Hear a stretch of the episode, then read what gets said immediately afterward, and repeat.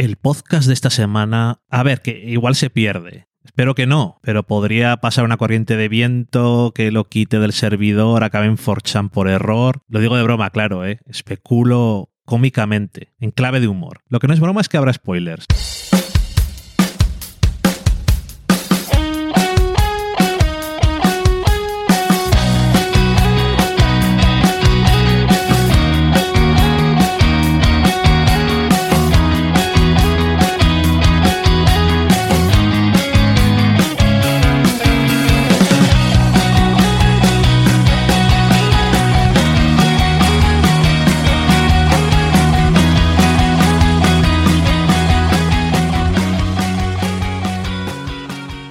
Muy buenas a todos, bienvenidos al Sofá a la Cocina. Yo soy Dani, estoy aquí con Valen. Hola, Valen. Hola. Y una semana más estamos aquí para hablar de Succession. Esta vez estamos en el episodio 4, que se titula The Honeymoon States, que es una referencia a lo que van a llamar Luna de Miel, Connor y Willa, pero lo que es básicamente el episodio es pues un velatorio eh, en el apartamento de Logan. El pisito. En su honor, donde se reúne, iba a decir la familia, pero bueno, la familia, especialmente el resto de gente que no es familia. La familia, la familia biológica, la familia política y la familia empresarial. Aunque la madre, una la madre de los de los kids no está, la otra de Connor tampoco. O sea que bueno, que no sabemos dónde. nunca la habían nombrado tanto como en estos episodios. Ya.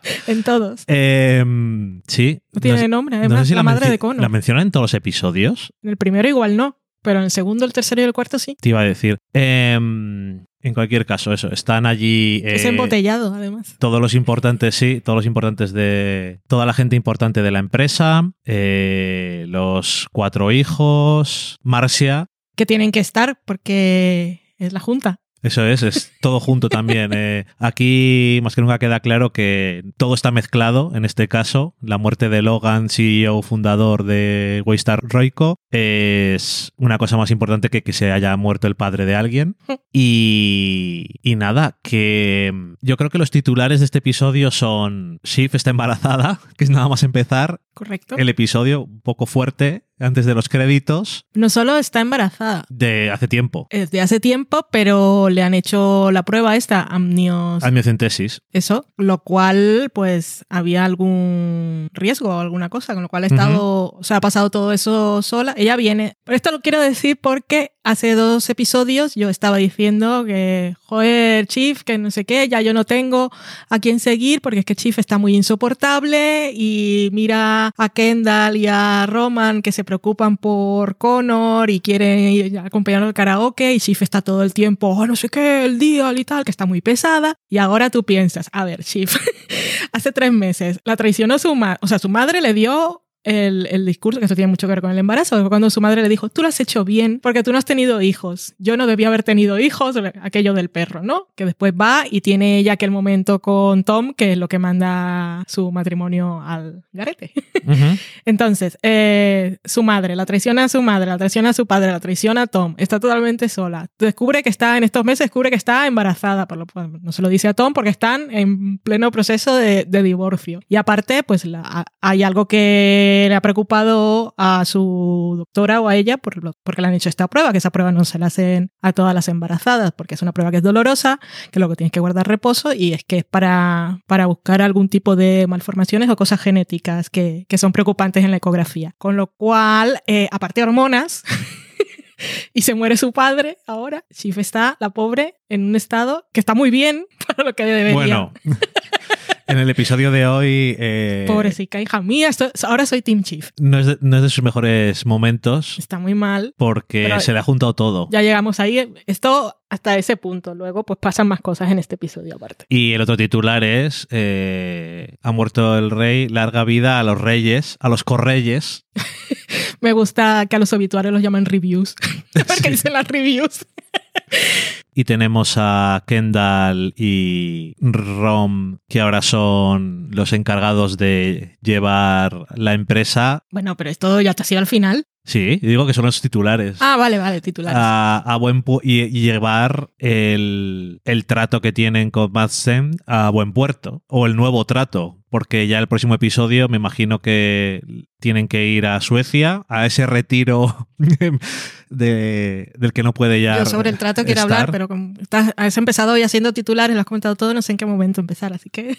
Nada, pues eso. Eh, empieza el episodio con los tres y les vemos cómo están en el momento en el que están por la mañana y si recibe sus noticias. Rom está que ha hecho ya el pre-grief, como dice luego. ¿Eso es afín? No, ¿Eso es posible? no lo sé. Bueno, sí es posible, pero sobre todo cuando una persona ha estado enferma durante mucho tiempo, puede que hayas hecho ya el escenario en tu cabeza durante tanto tiempo que cuando ocurre estás más preparado. Bueno, él dice que en algún momento le va a venir y le va a estallar en la cara. Por supuesto. Pero realmente cuando, porque el, episodio sí empieza con imágenes de los tres, empieza con Kendall, que está totalmente eh, loving life, con la mantita eh, en su apartamento, eh, Chief, que la llama la doctora, y, y el Roman se lo ve bien. Me llamó la atención que tiene un cepillo de dientes de bambú. como tú. Muy ecológico.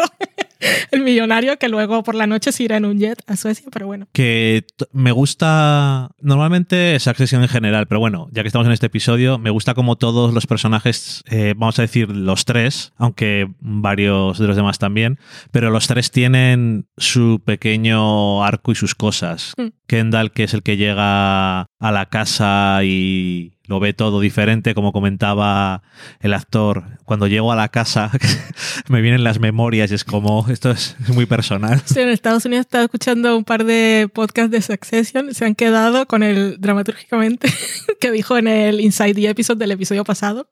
Bueno, es que cada vez que dicen algo... Dramatúrgicamente tiene mucho sentido. Es lo que decía, Se ríen ¿no? mucho, sí. Eh, bueno, yo qué sé, es un actor que le gusta así. Y tiene, porque le molesta porque habla bien. Exactamente. Eh, y luego, pues eso, tiene su momento del descubrimiento de este papel en el que en algún momento había dicho eh, Logan que Kendall va a ser el sucesor. No sabemos hace cuánto es que tiempo. Es mucho shock para él eso. Porque realmente pensaba que su padre no había contemplado esa posibilidad nunca. Ahora no, saben que, no sabemos en qué momento escribió y están discutiendo si es eh, subrayado o tachado. Pero eh, eso, que Kendall, eh, todo el enfrentamiento que tenía era realmente porque pensaba que su padre nunca había contemplado la posibilidad de, nombrarlo a él el director de la empresa. Y entonces descubrir ahora, después de muerte y después de todo, eh, me hizo que lo odiara y ahora se muere y, y nunca, nunca, nunca supo que luego, como otras tantas veces, tiene una conversación con Frank. Frank le, siempre le trata mucho como si fuera su hijo. Es que era figura paterna y por eso, mira que en este, en el episodio en el que se muere Logan, el tercero, em, lo que hace es decirle a Roman que sea él el que le dé las noticias a Jerry de que la despiden. Y eso lo hace en parte porque sabe que ellos tienen una relación muy cercana y quiere romper ese vínculo. Y si piensas en el primer episodio de la serie, es por eso que a Frank también lo manda un poco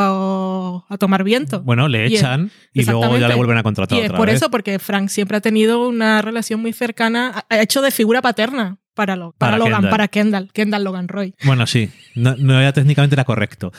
Em, pero eso, y luego al final tiene el momento de voy a actuar como mi padre hubiera querido. Hmm. Una vez más, ahora he muerto, pero voy a intentar que, sea que esté orgulloso de mí, eh, haciéndolo arrastrándolo por el barro, su nombre y su legado. A Killer. A Killer. Final de la tercera temporada.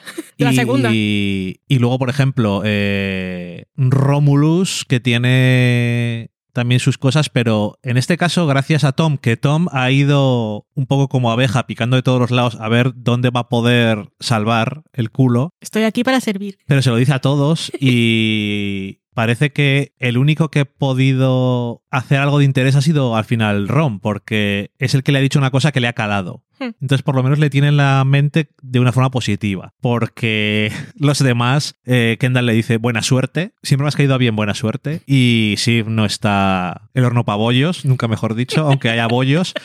Em, pero eso. fue Jerry, que le dice: primero, fish tacos, eso no era un taco. Estos, ricos no saben lo que es un taco. Pero bueno, que estás. No comas más tacos de pescado, que estás, estás dejando, estás regando la melancolía, estás dejando melancolía por el suelo. No sé, es una mujer. La conversación conversación que tienen todos los altos ejecutivos en, en la cocina es bastante graciosa. Es una sitcom. En general tengo que decir que Carl está brillando bastante en estos episodios. Tiene pelazo en estos episodios, nunca lo había visto, porque siempre, ¿sabes por qué? Porque no está Logan. Es que ahora que no está Logan, que, que por otra parte no lo he echado de menos, aunque su sombra es muy alargada, pero ahora que no está, muchos se han quitado un peso de encima. Y Ujú. pienso que Carl siempre era mucho la fuente de humillación de Logan y siempre estaba diciendo las frases aquellas que tienes las uñas limpias porque hacen manicura en el prostíbulo, siempre le estaba diciendo mierdas. Y ahora que no está Logan, pues está dirty charachero, está, Eh, está muy ingenioso, tiene sí. pelazo. Voy a decirte, Tom, lo que dirían los críticos Oh, como fuerte. amigo. Y también gran frase de Jerry que le dice, yo admiro mucho lo que hiciste en los 90. Es que son tan elegantes lanzándose las pullas, no gritan. No.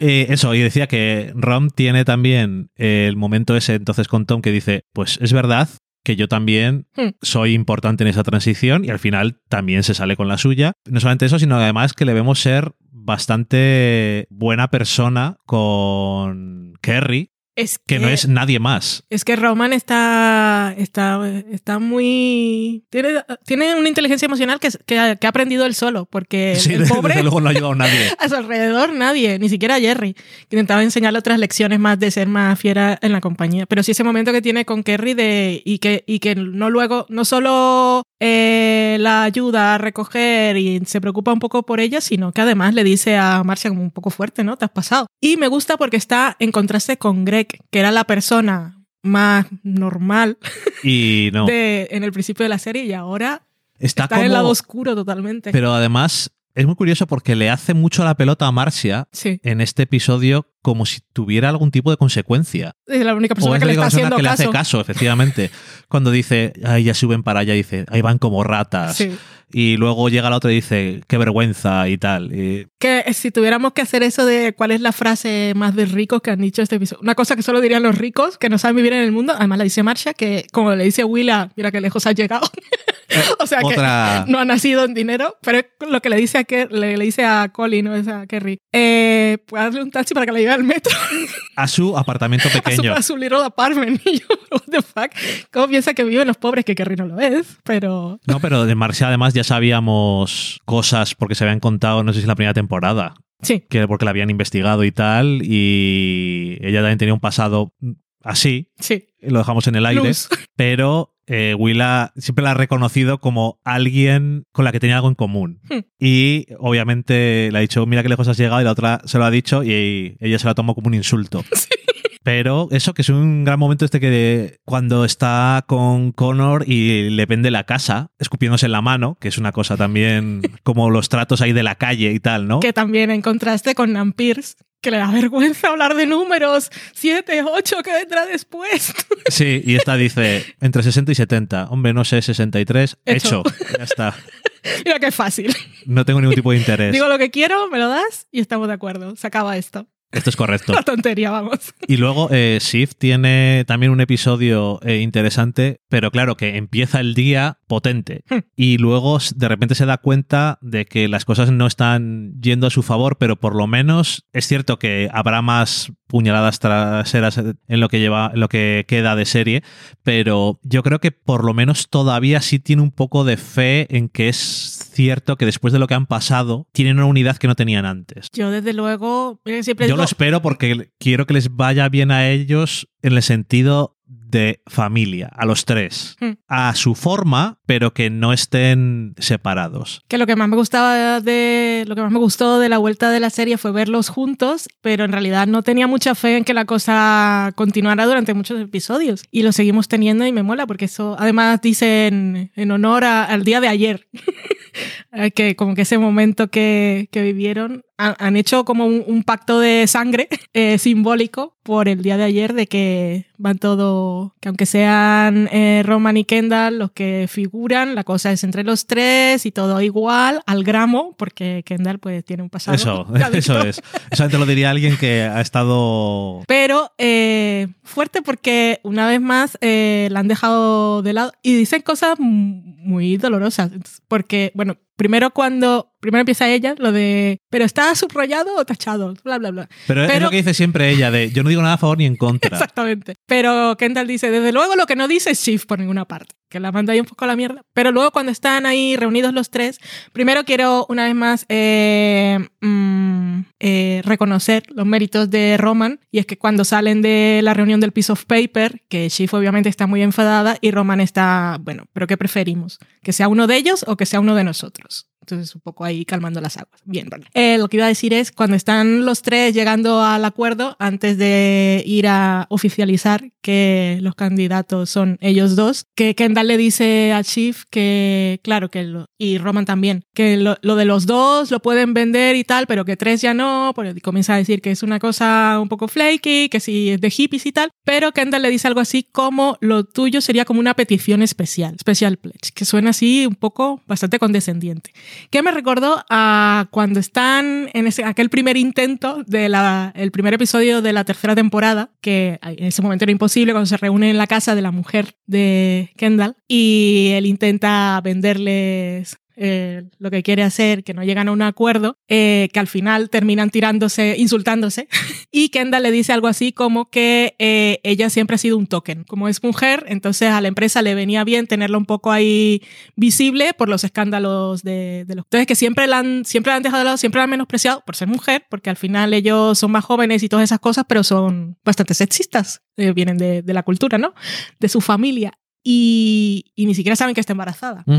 Además, en esa conversación que tienen previo a, subir a contarles que van a ser ellos dos los candidatos, eh, Roman apoya esa circunstancia y, la, y ella le mira con una cara de tú también, Brutus. O sea que le ha dolido, pero al final ve que dos de tres, porque si solamente fuera Kendall, sería algo que podría más dejar más de lado. No es la primera vez pero que están los dos de acuerdo ya es una cosa diferente. Entonces, bueno. Y es como, por ahora vamos en este, vamos a subirnos a este carro, porque lo que decía es un poco mantener al menos la apariencia de unidad, porque siguen siendo dos, la vieja guardia y los nuevos. claramente es una cosa que le ha molestado mucho por cómo se ve cuando terminan claro. el momento de la coronación, que salen y va diciendo a la gente, ¿por qué sonreís? Coronation Demolition Derby. Y se cae al suelo. Mm bajando las escaleras, que es todo como muy. Es como muy dramático porque es eso de patético. Sí. Como que. es lo que te faltaba. A Kendall también. ¿Cuándo es que se cae? Es el episodio del cumpleaños, ¿no? Sí, creo que sí. Que lo, no lo llega a empujar con violencia porque lo toca un poco Roman y se va al suelo, se desmorona como si lo hubiera empujado una mole. Sí, es que se caen, pero de forma patética, un poco para recalcar. Mm. El momento. El momento en el que están. Pero ella encima está embarazada, que tampoco vendrá muy bien, pero bueno. Bueno, pero esa, esa, caída no. No parece que le vaya. Es un poco de telenovela que siempre las embarazadas, pero las tiran por algunas escaleras más grandes.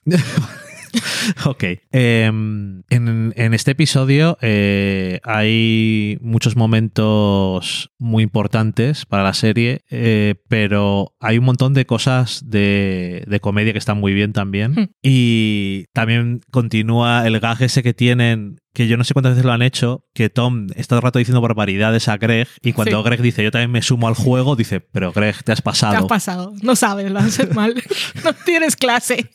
Em, en fin. Bueno, me habías hecho una, una pregunta cuando vimos el episodio por segunda vez y yo creo que podemos retomar aquí. La pregunta era, ¿por qué cuando Frank encuentra The Piece of Paper y se lo enseña a Carl y comienzan a hacer la broma que has hecho referencia al inicio del podcast. ¿Por qué no lo tiran a... Que vale que Jerry los pilla un poco con The Piece of Paper en la masa, ¿no?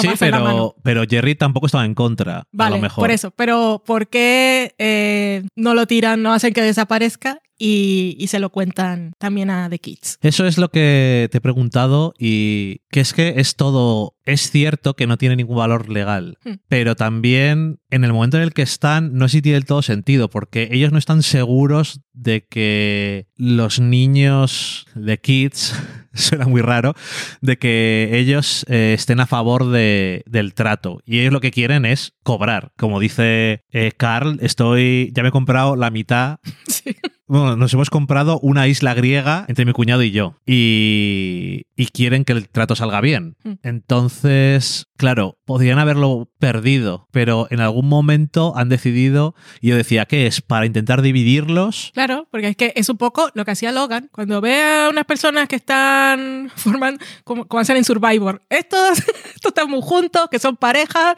están formando una alianza, se hacen, siempre son más poderosos. Ujú. Pues, al final son dos votos para todo, eh, dos votos en conjunto. Y entonces estos tres están, por lo que sea, eh, pensarán lo mismo que estaba pensando yo. Les ha durado mucho lo de estar trabajando en equipo. Y no nos conviene. Primero porque ellos piensan, eh, lo primero que piensan es que ellos no están de acuerdo con el trato. Ujú. Entonces, mejor. Por- porque por algo... ¿Cuál es el lo- problema? Kendall siempre ha sido un problema y entonces si esto igual nos conviene. Vale que no vale, no sirve, o sea, no tiene ningún valor legal, pero cizaña de toda la vida. Ujú. Marcar ahí. Que supongo que sí, pero que como no lo dejan claro y al final no le sale bien. Ya. eh, Es no que es- yo, yo pensaba que se iba a ir a la mierda. Y de alguna forma está un poco tentativa la cosa porque está así bastante regulera, pero bueno, ya veremos por dónde van las Mm. cosas, ¿no? O sea, Pero ¿sabes cuál es el problema que creo yo? ¿cuál? Que ellos ahora están a favor del trato y la Junta los ha aprobado porque ellos están a favor del trato y lo que queremos todos es cobrar y que cada uno haga sus cosas. Y Matson, que los he llamado? Yo quiero aprovechar de Momentum, eh, bueno, a través de, de Oscar. ¿Y cuál es de Momentum? Que se ha Que- muerto el otro. Que las acciones se han desplomado. Y Exactamente. entonces ahora vamos, el trato, estoy interesado en comprar, pero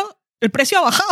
Exactamente. Pero ¿a qué precio? Entonces, por eso quiere rápido, antes de que se anuncien cosas, ahora el mercado, pasen cosas. Vamos a hacerlo ya. ¿Cómo están las cosas ahora? Esto ha bajado, esto es lo que ofrezco. Entonces, ellos ahora van a tener ese problema. Sí, porque claramente eh, por las imágenes que hemos visto en los Proximin y demás, pero por lo que nos imaginamos, eh, Madsen no quiere pagar de más. Claro. Y, realmente ahora estaría pagando de más. Es correcto. Entonces, el precio que tendrían ahí no es el que quiere nadie. Exactamente. porque no le está solucionando la vida, entre comillas, eh, solucionando la vida, no le está solucionando la vida a nadie, pero a ellos no les está ayudando con el, sus planes tampoco. Entonces, Es su primera misión. y van a además, fracasar Y también. además tienen dinero comprometido con los 10 millones, los 10 mil millones Eso es, que le ofrecieron a, a los Peers. exactamente, o sea, está todo A las. Peers para mí. Y, y claro, eh, sigues viendo eso, el, este es papá, eh, han bajado tanto las acciones y obviamente los otros, lo que dices tú, quiero aprovechar el momentum, es eso. No es, si queréis, volvemos a vernos una semana cuando ya tengamos jefe. No. No sea que elijan a alguien que es muy bueno y vuelvan a subir las acciones. Exactamente. Vamos a hacerlo ya. Y, y bueno, no sé, pero es, va a estar, va a haber un montón de conversaciones.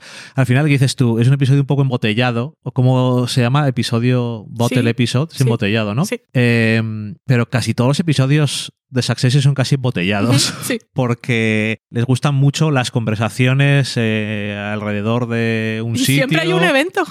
Y bueno, que van a ir los tres a- al retiro este de Goyo y a ver, a ver qué pasa ahí. Que te decía yo que me recuerda un poco, que no sea la cosa literal, pero es un poco la idea de cuando ATT, que es una compañía de Mm. internet y co- telecomunicaciones, compró eh, Time Warner, que luego lo volvió a vender porque dijo, no sabemos usar esto, no sabemos hacerlo No sabemos usar. somos unos inútiles. em, porque no están en ese negocio. Hmm. Pero es un poco eso, ¿no? Porque Goyo también se dedica al streaming, pero no es Netflix, ¿no? No se trata de Sí, eso. no sé. Y eh, lo que vendía en el momento también es, os estamos vendiendo el contenido, Hmm. no solamente el nombre y eso, sino todo lo que está en nuestra plataforma que no se puede ver porque funciona muy mal. Es eso, cuando compras Time Warner, estás comprando HBO y, Sí. y todas las demás cosas que tiene IDC y todo, ¿no?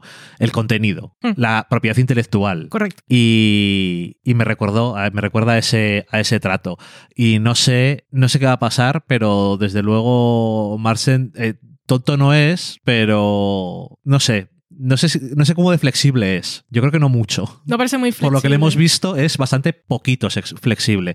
Entonces, Pero esta es la primera vez que Shift va a estar en donde se hace en ¿cómo era que decía? The Room Where It Happens. Eso es, eh, Hamilton. Porque antes, en, en la fiesta de Kendall, los acuerdos se hacían en el baño de hombres y entonces ella nunca podía. O en el árbol En el árbol de Kendall. donde se subía. Pero sobre todo en el baño de hombres. Eh, y es lugar que ya no podía acceder. Así que eso. Eso está bien. Eh, Y continuamos con la cosa de, les han dicho, en 24, en menos de 24 horas podéis estar en Suecia. Que sí, que pues la- Eh, la- cogen el jet privado y duermen ahí. Que sí, que digo que, que con esa sugerencia vemos que continuamos Hay con la que cosa. Que continuamos con la cosa de que cada episodio es el día siguiente. Por ahora sí. Y tú imagínate vivir una vida en la que cada episodio está tan repleto. Cada día de tu vida. cada día de tu vida está tan reventado como esto. Ya. De acontecimientos, de información, de giros de la vida, Qué estrés. estrés. o sea, es acojonante. Em, en fin.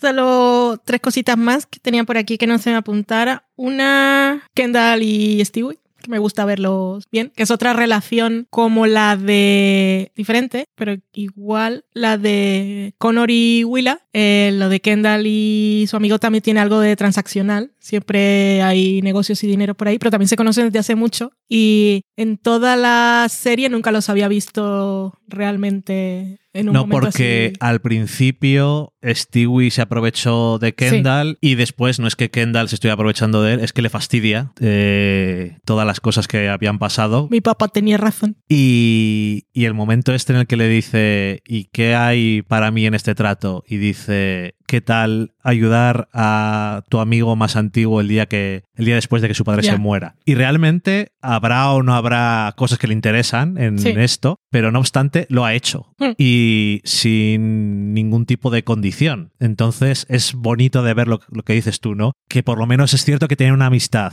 No, y que Kendall se rompe con él porque no había llorado en todo el episodio. No. Es y verdad. entonces en el momento como que lo ve y él le dice, lo siento y no sé qué, aunque se lo dice en broma, eh, dice, he leído que tu, tu padre se murió porque estaba leyendo tu plan de, de negocio de, de Pierce y, y se ahogó. Se ríen y después sí, le da un poco así, que llora un poco y se apoya en él y tiene ese momento así. Lo otro era un poco más chorra, pero que también me hizo gracia, que vuelve a aparecer el señor Sandy, Sandy mayor, Sandy Ujú. senior, que es de, acuérdate que era de Angriest eh, Vegetable in the World. Ajá. Y en este episodio es de Happiest.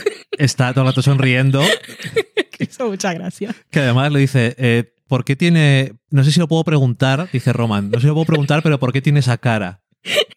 Creo que me ha guiñado un ojo. Ay, qué risa. Eh, pobre señor, está, está hecho un Cristo. Yo no estaba seguro de si seguía vivo o no. No, yo tampoco, como no lo mencionaban. Y, o sea, no, no salía. Y hablando de sonrisas, la de Kendall del final del episodio. Primero en comparación con el primer plano del episodio, Ujú. que está totalmente devastado. Y lo otro es que te juro que he estado intentando recordar, y aunque a veces se ríen de chistes y tal, nunca lo había visto con esa sonrisa. Con esa en concreto. Esa en concreto, como, como tan de felicidad real, de, de orgullo, de, que no sé, realmente está, de satisfacción. está cumpliendo lo que siempre había querido hacer y es intentar hacer algo para que su padre esté orgulloso. Obviamente esto es póstumamente, ¿no? Sí. Pero cree que está en el camino. Mm. Y el pobre Hugo.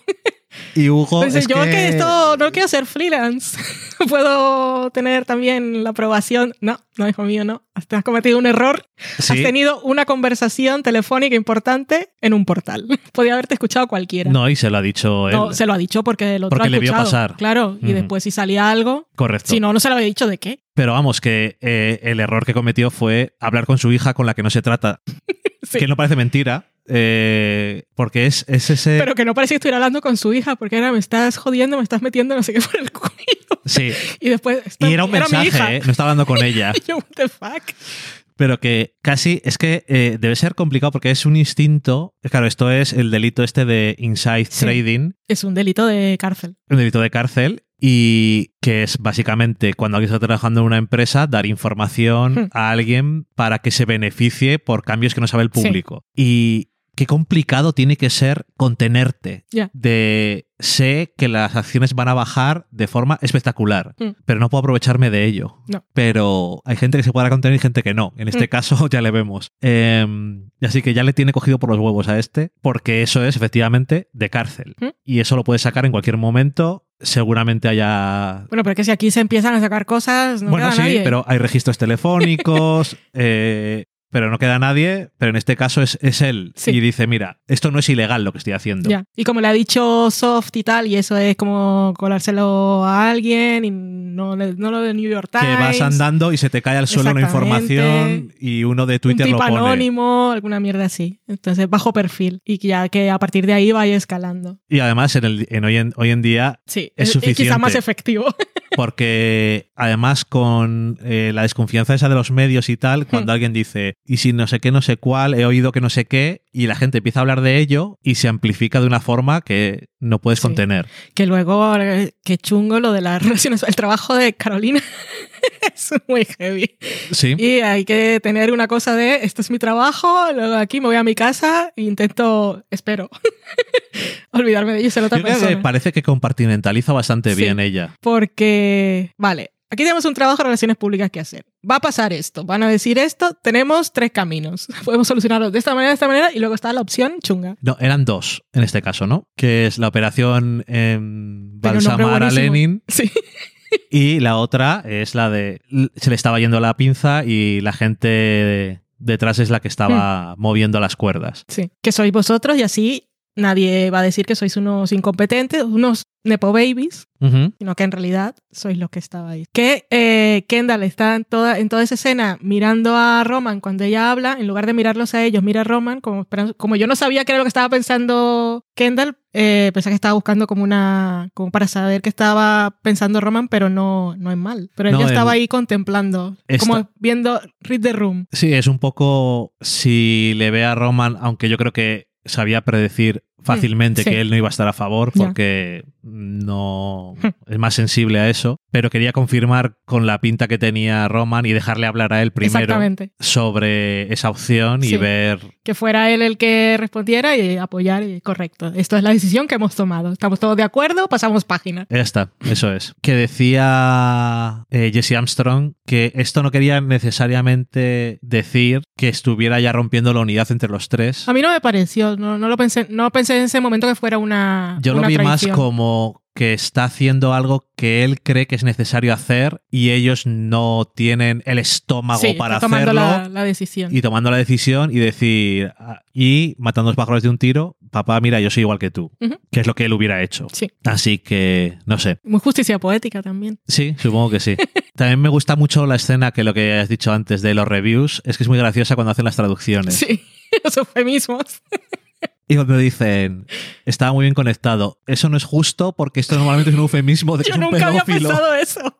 Esas son cosas que tienen ellos en su mundo. Vale, nosotros no vivimos ahí, no sabemos nada. No. Somos demasiado pobres. Sí. En fin. eh, Ahora, ¿Qué? cuando lea un obituario de alguien de Estados Unidos la que está muy bien conectado, y ¡uh! ¡Socorro! hablando de los que no son tan ricos, que una vez más se vuelven a reír de la gente que come. En, Sí. en este caso es de la madre de Willa. Sí. Dice, ya tiene el plato todo lleno y los demás no está comiendo nadie.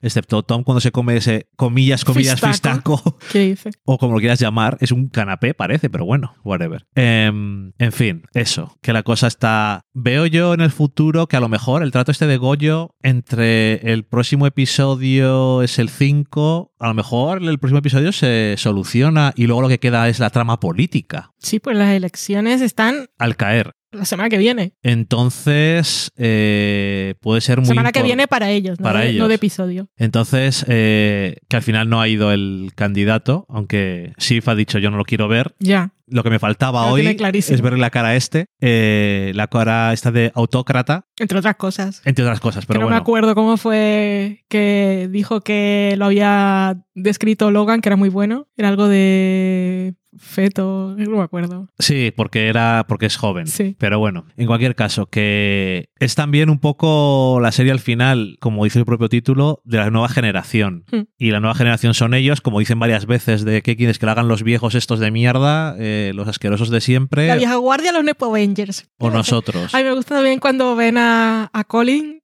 y por primera vez contemplan que es una persona que tiene una vida. que tiene aparte, un hijo que va con vaqueros, Exactamente. no sabe qué hacer con las manos, es como un perro que ha perdido a su amo. Y el, reloj que le dejó Logan, que lo eh, ponían en, Reddit, hay un, hay un hilo en el que han hecho toda la transcripción de lo que pone eh, The Piece of Paper y pone la marca concreta del reloj que le da, que es un Rolex, no sé qué, un modelo concreto, y eso cuesta más de 3 millones de dólares. Solo. Bueno, es una cosa de afecto para su mejor amigo, que de todo era Correcto. Su, su Rotten Cheese. Su Rotten Soldier. Eso, Rotten Soldier. Eh, sweet Cheese. Sweet Cheese, Rotten Soldier. Correcto. Bueno, ya sabéis, el de lo que hacemos en las sombras. ¿Qué, dije? Rotten Cheese. Ay, pobre Colin. Anyway. Eh, la gente va, va, a decir, ¿de qué está hablando esta mujer ahora? Em, y, y, y, y, ¿qué estaba diciendo? Ah, sí, una muestra de afecto porque era su, su, mejor amigo, pero también de agradecimiento. Que si alguien sabe secretos oscuros de esta familia, es Colin. Desde luego. Y aparte de eso, es una inversión igual que el impresionismo que tiene guardado, que como dice... como dice Carl, eh, le dicen, bueno, ¿y si, y si lo quemamos? Y dice Carl, eso sería ideal en el sentido económico, quiero decir. Bueno, seguro. es que está liberado, ¿eh? Totalmente. Es que se le ve que está, está a tope. Está joven de hecho, el mejor episodio que había tenido hasta ahora era cuando se iban a buscar inversores sí. Eh, con Roman y, Frank. ¿O eran solamente Roman y Carl los que iban? Frank no iba, ¿no? No, eran Roman y, Roman y Carl con el, con el este, amigo. Con el amigo, amigo entre comillas. Que compraron el equipo de fútbol equivocado. Exactamente. Em, y ahí también tenía un buen episodio que le da un microinfarto, un ataque de pánico o algo. Sí, sí, te un ataque de pánico y estaba totalmente inmovilizado, casi no respiraba. Sí, eh, bueno, no sé eso, que siempre ha estado ahí de fondo y tal, pero que... Sí, pero no estaba así, que se, se le nota el cambio.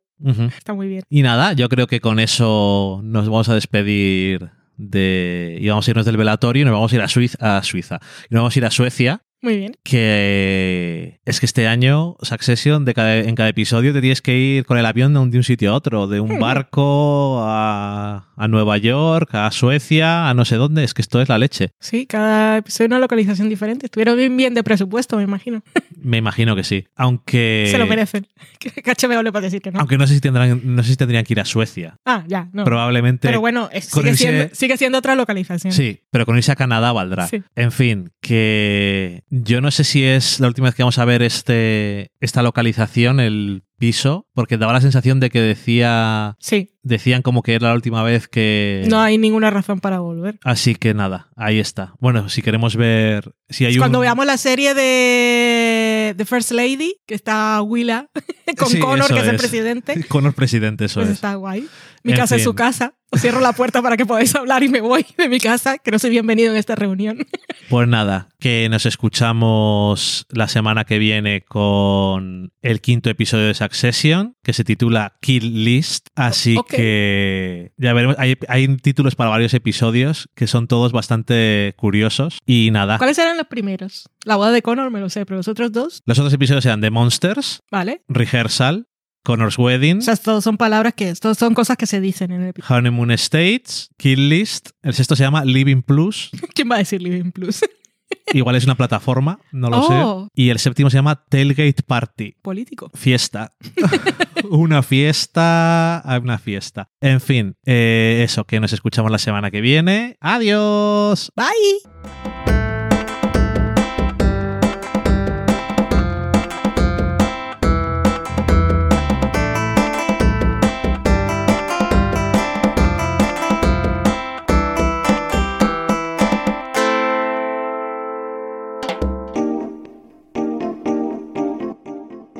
Acabáis de saborear un programa del podcast Del sofá a la cocina.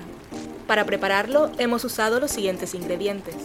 Un Dani, una Valen y una licencia Creative Commons, reconocimiento no comercial compartir igual. Cuando tenemos los ingredientes los picamos muy finos, los dejamos pochando en una sartén y cuando estén caramelizados los mezclamos con la licencia Creative Commons que, cuidado, no admite uso comercial de la obra original ni derivadas que se tienen que distribuir con la misma licencia que la original, siempre citando a los creadores. Después de 10 minutos, condimentamos la mezcla con iTunes, iBooks, Twitter y un poco de Facebook.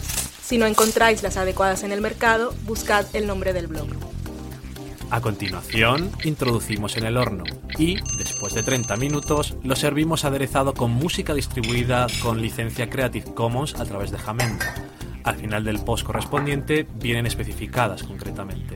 Si tenéis alguna duda con respecto a la receta o a cualquier otra cosa, podéis preguntarnos a través del correo electrónico del sofá a la cocina @gmail.com. Buen apetito.